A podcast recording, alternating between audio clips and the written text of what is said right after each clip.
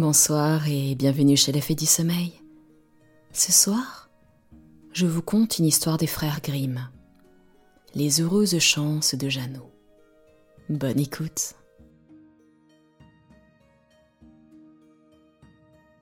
Jeannot, après avoir servi son maître pendant sept ans, lui dit un jour Maître, le temps de mon engagement est expiré et je désire retourner dans mon village auprès de ma mère Veuillez bien me payer le montant de mes gages. Le maître lui répondit Tu as été pour moi un bon et loyal serviteur, et je veux t'en récompenser. Et il lui donna un lingot d'argent qui était fort gros. Ce lingot pesait quinze livres et valait par conséquent quinze cents francs. Jeannot tira un mouchoir de sa poche et en enveloppa le lingot.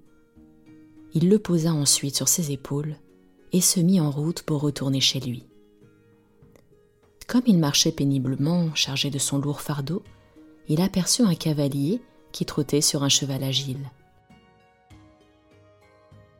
Ah s'écria Jeannot à haute voix, comme c'est une belle chose que d'aller à cheval.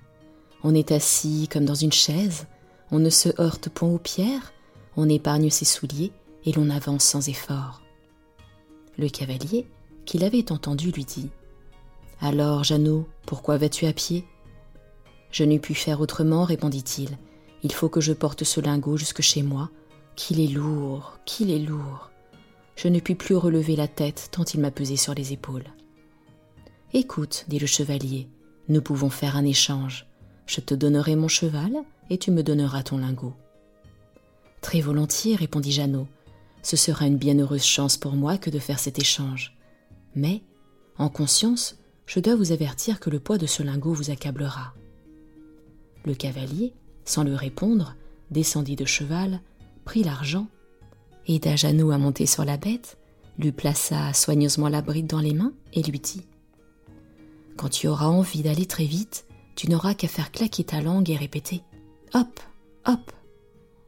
Jeannot fut émerveillé lorsqu'il se vit à cheval et qu'il put trotter en toute liberté.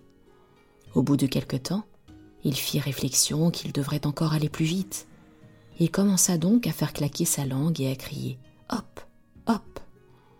Le cheval prit immédiatement une allure rapide, et en un instant, Jeannot fut désarçonné et jeté à terre. Il se trouva étendu dans un fossé qui séparait la grande route des champs voisins. Débarrassé de son cavalier, le cheval aurait bien vite disparu, s'il n'avait été arrêté par un paysan qui traversait la route en menant une vache à l'aide d'une corde. Jeannot, parvint à se remettre sur ses jambes, mais il était fort mécontent, et il exhala sa mauvaise humeur en disant aux paysans C'est une chose détestable que de voyager à cheval, surtout quand on a le malheur d'avoir entre les jambes une rose qui vous secoue et qui vous jette par terre de manière à vous briser tous les membres. Je ne remonterai jamais sur cette maudite bête. Ah, que j'aimerais bien mieux votre vache.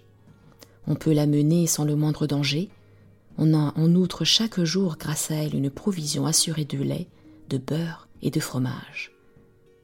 Que ne donnerais-je pas pour avoir en ma possession un si précieux animal? Quelle heureuse chance ce serait pour moi Soyez content, dit le paysan, puisque vous avez fait une si terrible chute, je veux bien, pour vous en épargner une nouvelle, échanger ma vache contre votre cheval. Cette proposition fut acceptée avec la plus vive joie. Le paysan monta sur le cheval et s'éloigna au plus vite.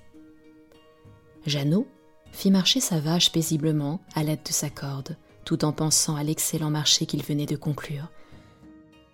Que je parvienne seulement à me procurer un morceau de pain, se dit-il, ce qui me sera bien facile, et pour me régaler, j'aurai en abondance du beurre et du fromage, comme je l'ai si souvent désiré.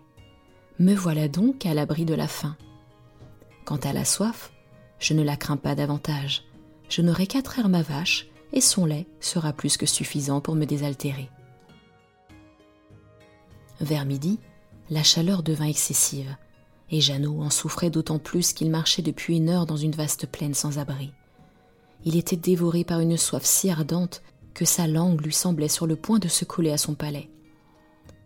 Le mal n'est pas sans remède, se dit-il. Je puis traire la vache et boire son lait. Il l'attacha donc à un tronc d'arbre desséché, et comme il n'avait aucun ustensile pour mettre le lait, il songea que sa casquette de cuir pourrait lui en tenir lieu. Mais, hélas, quelque effort qu'il fit, il ne put obtenir une seule goutte de lait. Il persista. Puis, comme il s'y prenait gauchement, la vache furieuse lui donna sur la tête un coup de pied si violent qu'il resta quelque temps étendu sur le sol sans connaissance. Heureusement pour lui, un boucher, qui portait dans sa brouette un petit pourceau, vint à passer sur la route et s'empressa de le secourir. Qui vous a joué ce mauvais tour? s'écria-t-il en aidant le pauvre patient à se relever. Jeannot lui raconta ce qui lui était arrivé. Après l'avoir attentivement écouté, le boucher lui présenta une bouteille pleine de vin et lui dit Buvez un peu et remettez-vous. Cette vache-là ne pouvait vous donner du lait. Elle est vieille, elle n'est plus bonne qu'à être abattue pour la boucherie. Ah, dit Jeannot, qui aurait cru cela Il est assurément très bon d'avoir en sa possession un animal propre à être tué et pouvant fournir une si grande quantité de viande. Mais par malheur, je n'aime pas beaucoup la chair de la viande. Elle n'est pas assez succulente pour moi. J'aimerais bien mieux celle d'un jeune porc. On peut la prêter de diverses manières et surtout en faire de si bonnes saucisses. Eh bien, Jeannot, dit le boucher, par affection pour vous, je consens à faire un échange et à vous donner le porc pour la vache. Oh, l'heureuse chance pour moi. En vérité, vous êtes bien bon, dit Jeannot en détachant la vache, tandis que le boucher retirait le pourceau de la brouette et le remettait à Jeannot, qui l'attacha avec sa corde. Fier de sa nouvelle acquisition, Jeannot reprit sa marche en s'émerveillant d'une suite de chances si heureuses. Comme il se repaissait de ses agréables pensées, il rencontra un jeune garçon qui portait une noix toute blanche sous son bras. Ils se souhaitèrent mutuellement le bonjour. Puis, Jeannot se mit à raconter ses heureuses aventures et les excellents marchés qu'il avait successivement conclus. Le jeune homme lui dit à son tour qu'il portait loi à un dîner de baptême. Soulevez-la un peu, continua-t-il, Voyez comme elle est pesante. Voilà huit semaines qu'on l'engraisse. Celui qui mangera cette oie, quand elle sera rôtie, ne manquera pas de jus pour l'humecter. Oui, dit Jeannot, elle est à point pour être mangée. Mais mon misérable pourceau est encore trop jeune et trop maigre. Il ne pourra être tué de longtemps. Tandis qu'il prononçait ces mots, son compagnon regardait autour de lui d'un air inquiet et hochait fréquemment la tête. C'est votre pourceau qui me préoccupe, dit-il enfin. Je viens de traverser un village où l'on avait volé le port du maire et je crains que ce soit celui-là même que vous conduisez. On cherche de toutes parts le voleur et vous seriez dans un mauvais cas si l'on vous trouvait en menant l'animal dérobé. Le moins qui pourrait vous arriver, ce serait d'être enfermé dans un cachot. Le pauvre Jeannot devint tout inquiet. Pour Dieu, s'écria-t-il, aidez-moi à sortir de ce danger. Vous connaissez mieux que moi la contrée où nous nous trouvons vous pourrez plus facilement vous sauver. Prenez le port et donnez-moi votre oie. Je sais que je m'expose beaucoup en faisant cela, reprit le jeune garçon, mais je me croirais le coupable en vous laissant exposer un si grand malheur. Il prit aussitôt la corde que lui tendait Jeannot et disparut avec le porc dans un chemin de traverse. Jeannot mit l'oie sous son bras gauche et poursuivit joyeusement son chemin. Ah, voilà une heureuse chance, se dit-il. Voilà un échange avantageux. Non seulement j'échappe à un grand péril, mais mon oie me donnera d'abord un bon rôti, puis une grande quantité de graisse qui me suffira pour étendre sur mon pain au moins pendant trois mois. Et de ces belles plumes blanches, je me ferai un oreiller sur lequel je n'attendrai pas longtemps le sommeil. Que ma mère va être joyeuse quand je lui apporterai le fruit de sept ans de service. Comme il traversait un village situé sur la route, il passa près d'une gagne petit qui s'était arrêtée près d'une maison avec sa charrette et sa meule et qui chantait à voix haute. J'aiguise des ciseaux, je le fais promptement, je travaille et je chante et je suis toujours content. Jeannot s'arrêta pour le regarder et bientôt la conversation s'engagea. Vous devez faire de bons profits puisque vous chantez si joyeusement, lui dit Jeannot d'un ton fort sérieux. Oui, répondit le gagne-petit. Mon travail est une mine d'or inépuisable. À quelques moments de sa vie qu'un aiguiseur mette la main dans sa poche, il est sûr d'y trouver de l'argent. De qui avez-vous acheté cette belle oie? Je ne l'ai point achetée, je l'ai échangée pour un jeune porc. Et le porc reprit le gagne-petit.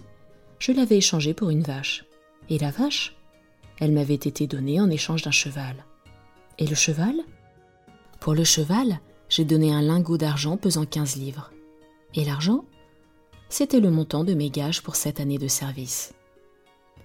Puisque vous savez si bien vous tirer d'affaires, dit le gagne-petit, je vais vous enseigner un moyen certain de trouver de l'argent dans votre bourse chaque fois que vous le désirerez et d'assurer ainsi votre bonheur.